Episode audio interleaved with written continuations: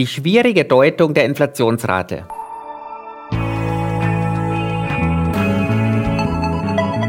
Hashtag Volatility, der Anlage-Podcast von QC Partners. Mit Thomas Altmann, Leiter des Portfolio-Managements bei QC Partners. Herzlich willkommen zur ersten Episode von Hashtag Volatility im Jahr 2023. Ich wünsche Ihnen, liebe Hörerinnen und Hörer, alles Gute für das neue Jahr. Gleich am Jahresbeginn möchte ich mit Ihnen auf ein Thema schauen, das das Börsenjahr 2022 geprägt hat und das wohl auch das Börsenjahr 2023 entscheidend mitprägen wird. Die Inflationsrate. Denn die Situation ist schon ziemlich paradox. Seit der deutschen Wiedervereinigung wurden vom Statistischen Bundesamt 372 Inflationsraten für Deutschland veröffentlicht. Nur dreimal war die veröffentlichte Inflationsrate höher als die aktuelle für den Dezember. 368 Mal dagegen war sie niedriger. Und trotzdem freuen wir uns über den aktuellen Wert. Und auch der Aktien- und der Rentenmarkt haben gleichermaßen positiv auf die Inflationsrate reagiert. Da müssen wir genauer hinschauen. Die Freude über die Dezemberinflation kommt daher, dass es seit dem Höhepunkt aus dem Oktober zweimal in Folge gesunken ist. Von 10,4% auf jetzt 8,6% Nach drei zweistelligen Inflationsraten zwischen September und November ist die Teuerung also jetzt wieder einstellig. Für den aktuellen Rückgang gibt es zwei große Gründe. Und beide sind dem Energiesektor zuzurechnen. Zum einen hat der deutsche Staat im Dezember die Abschlagszahlungen für Gas und Fernwärme übernommen und die Haushalte damit entlastet. Zum anderen sind die Energiepreise deutlich gesunken. Der Ölpreis hat im Dezember ein 12-Monats-Tief markiert.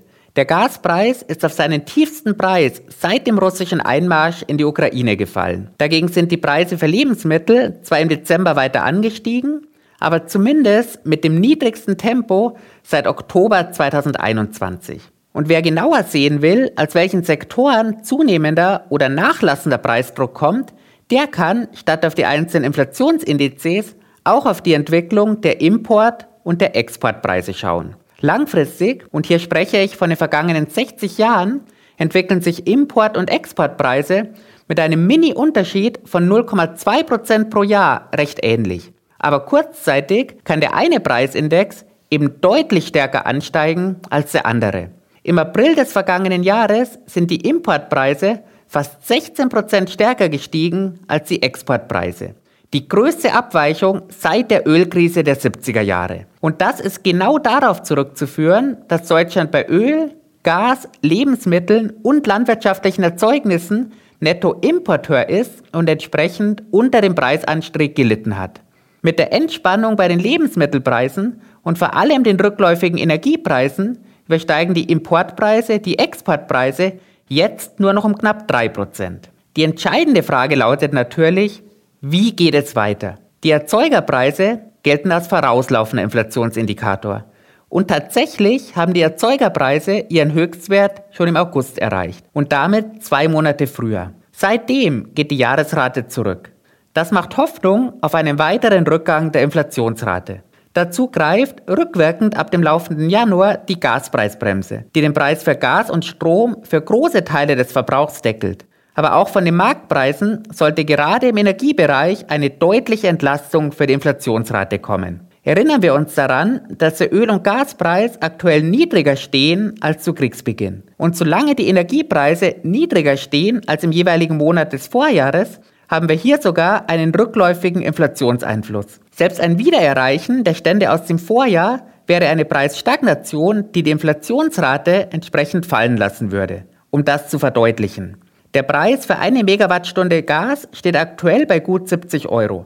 Die Spitzenwerte aus dem Vorjahr liegen oberhalb von 300 Euro. Mathematisch bedingt könnte die deutsche Inflationsrate im März und im September besonders stark zurückgehen. Denn in diesen Monaten lag die monatliche Preissteigerung im Vorjahr bei 2,5 Prozent im März und 1,9 Prozent im September. Und das bedeutet, sollten die Preise im März im Monatsvergleich um 0,5 Prozent steigen, dann wären das 2% weniger als im März 2022 und die Jahresrate würde um 2% fallen. Das zeigt, wie schnell es mit der Inflationsrate weiter nach unten gehen kann. Aber, und jetzt kommt das große Aber, Bis die Inflationsrate auch nur in der Nähe des EZB-Ziels von 2% liegt, wird wohl noch viel Zeit vergehen.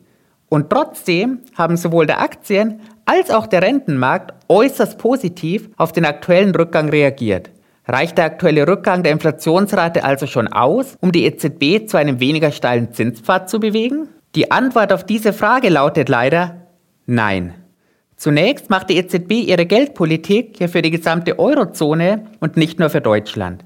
Schauen wir also auf die nach Deutschland größten Volkswirtschaften. In Frankreich ist die Inflationsrate im Dezember erstmals zurückgegangen und auch in Italien sehen wir für den Dezember den ersten Rückgang. Allerdings liegt die Inflation dort mit 11,6 Prozent noch immer im zweistelligen Bereich. Die Werte bleiben also hoch, die Richtung stimmt aber zumindest. Um ein Ende des Erhöhungszyklus auch nur zu erwägen, wird die EZB Inflationsrückgänge über einen längeren Zeitraum und auch einen deutlich stärkeren Rückgang sehen wollen. Von daher reichen die aktuellen Rückgänge nur dazu aus, dass die Notenbank nicht überlegen muss, ihren Zinskurs noch einmal zu verschärfen. Und das hat für die positive Reaktion bei Aktien und Renten schon ausgereicht. Die Zinserwartungen haben sich durch die Inflationsrückgänge kaum verändert. Ende des vergangenen Jahres waren bis Juli weitere Erhöhungen um 1,6 Prozent eingepreist. Jetzt erwarten die Börsianer weitere Anstiege um 1,5 Prozent. Die Inflationsrate kann und wird den Zinsausblick auch in den kommenden Monaten nicht nachhaltig nach unten bringen. Das Einzige, was die Zinserwartungen und auch den Zinspfad der EZB schnell und steil nach unten bringen könnte, das wäre ein drastischer Einbruch der Konjunktur in der Eurozone. Und Zinssenkungen über diesen Weg, die wünscht sich sicherlich niemand. Ich werde dies weiterhin für Sie beobachten. Vielen Dank fürs Zuhören, bis zum nächsten Mal und machen Sie es gut.